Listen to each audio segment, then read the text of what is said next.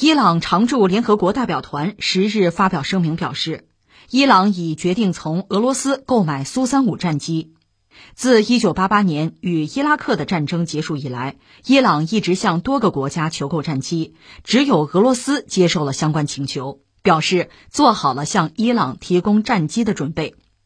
伊朗常驻联合国代表团向联合国强调，苏三五战机在技术上已经通过了伊朗航空专家的认可。而根据联合国相关决议，对伊朗购买常规武器的限制已在二零二零年十月到期。呃，伊朗公布要买俄罗斯的苏三五战斗机，这个事儿还是很值得关注。因为我们以前多次聊哈，现在就这个时代，你说军购啊，买飞机什么的，它其实不简单的是买一件武器，它背后有诸多的考量，就政治上的这个考量，尤其是地缘政治上的考量，可能是很关键的因素吧。所以今天正好聊到这个事儿哈，我们可以从另一个角度去看一看伊朗，顺便看一眼俄罗斯啊。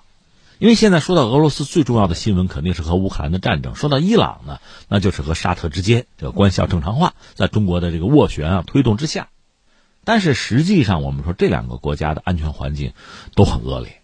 伊朗现在主要面对的是以色列的威胁嘛，甚至这个消息基本上公开了，就是以色列用无人机甚至隐身飞机呢对。伊朗境内的目标进行攻击，而伊朗呢，现在就隐忍吧，没有还击，他恐怕也缺乏依据，也缺乏还击的手段，他防空能力比较弱。至于俄罗斯呢，也有俄罗斯的尴尬，就是战争打了一年吧，别的什么也不说，就是俄制武器在战争中表现不佳。有时候你说军火市场它其实很势利眼的，你这仗打得漂亮，武器表现好，那订单就蜂拥而至；你表现不好，而这个表现不好，实际上真未必是一两件武器不行啊。但是对不起，这仗打了一年，就是俄罗斯航空工业的很多订单呀，就是战斗机的订单呀，就被客户取消了。那你表现不好吗？包括苏三五这个飞机在战场上，你不能说没有表现，但总的来说并不抢眼、不亮眼，所以很多订单被取消。那这对俄罗斯、对它的航空工业、军火工业，那就是打击啊！本来就挣不到什么钱，现在卖飞机也挣不到钱了。而在这个时候，伊朗要买苏三五，那对俄罗斯来讲当然是一个很重要的好消息。而从伊朗来讲呢，我们说即使和沙特媾和，双方关系正常化，也只能说这个方向上的安全或者外交的压力减轻了。从长远看，这绝对是一个战略性的好消息。但是所谓“活老眉毛先顾眼前”，近切的麻烦和美国、和以色列这个麻烦并没有断。你可以说和沙特关系正常化呢，那美国少了个帮手，也不过如此。而美国、以色列对伊朗的这个安全威胁并没有因之减少。所以他要想办法加强自己的国防，那和俄罗斯这个军购大单吧，就买苏三五这个事儿本身也向世界展示了俄罗斯和伊朗之间的叫防务上的合作啊，这个关系吧，虽然不是盟友，没有结盟，但实际上这个关系摆在这儿也是用来对冲美国和以色列对自己的压力，俄罗斯也是如此嘛。所以你看，我再三讲，所谓军购大单呢，当然说买到。真材实料买的真刀真枪，这没得说。但同时呢，它更多有政治上的考量，就大国博弈的考量，展示某种关系，所以这对双方来讲都是需要的。那你说这个飞机，伊朗拿到对伊朗的这个国防有多大的帮助？你肯定是有帮助，但是你说多大很难讲。那我们就扯两句伊朗。伊朗我们曾经讲过，他当年宗教革命之前呢，他是巴列维王朝时期。那个时候呢，是全盘西化，和美国关系不错，甚至当时你要在伊朗街头，它世俗化嘛，你看到的几乎是一个很类似西方的一个国家，包括城市建设。但当时他和谁关系不好？和苏联关系不好，甚至苏联的侦察飞机呢就侵入伊朗的领空，这是有的。所以伊朗也很害怕，就找美国求助。那美国对这个盟友还是很看重，因为看重所以大方，曾经把自己刚刚研制出来的两款最先进的飞机。提供给伊朗，你挑，你买哪个都行，因为伊朗有钱啊。一个是 F 十五，一个是 F 十四，这两款飞机呢，F 十五是呃，直到目前美国空军也算是很重要的一款主力战斗机，什么以色列、日本都装备了。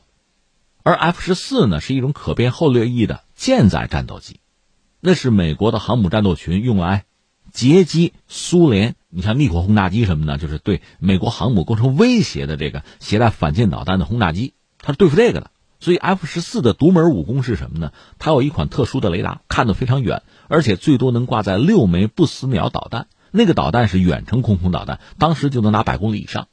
但是论这个空战的机动性、灵活性，哈，实际上和 F 十五比起来还要略逊一筹，这是实话。那这两款飞机提供给伊朗，你挑。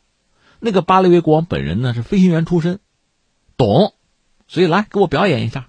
那这两种飞机，它背后是两个不同的公司嘛，就争争那个伊朗大单。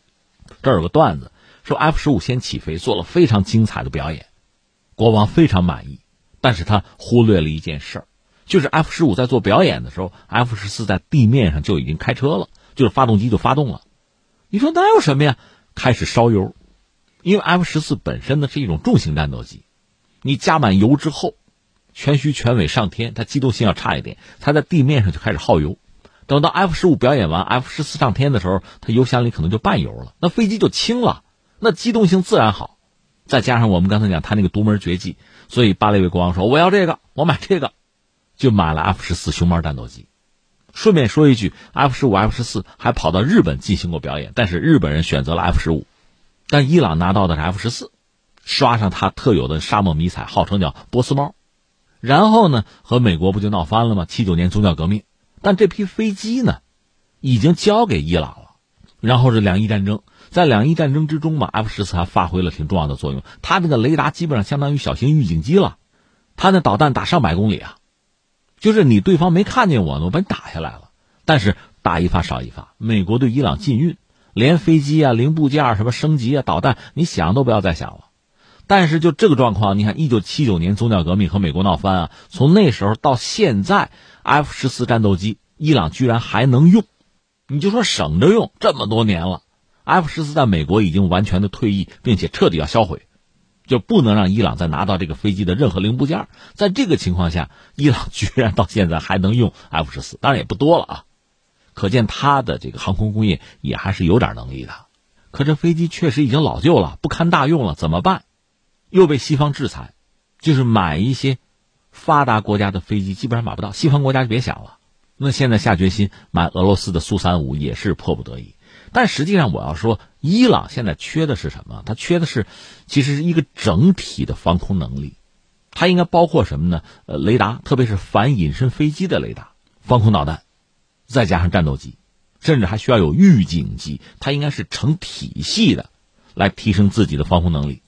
你说你提升到什么程度、什么水平？看你对手，你不就明白了？你看看以色列装备了 F 三五，那是隐身战斗机。所以你伊朗如果没有反隐身战斗机的能力，那你就挨打呗，所以需要地面的防空网，特别是反隐身的雷达，包括预警机，来统筹啊，整合你整个国家的防空系统。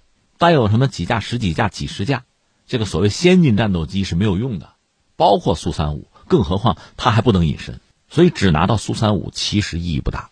或者我们点破了说，俄罗斯能向伊朗提供预警机吗？没有啊，俄罗斯自己的预警机，一个是落后，一个是数量就有限。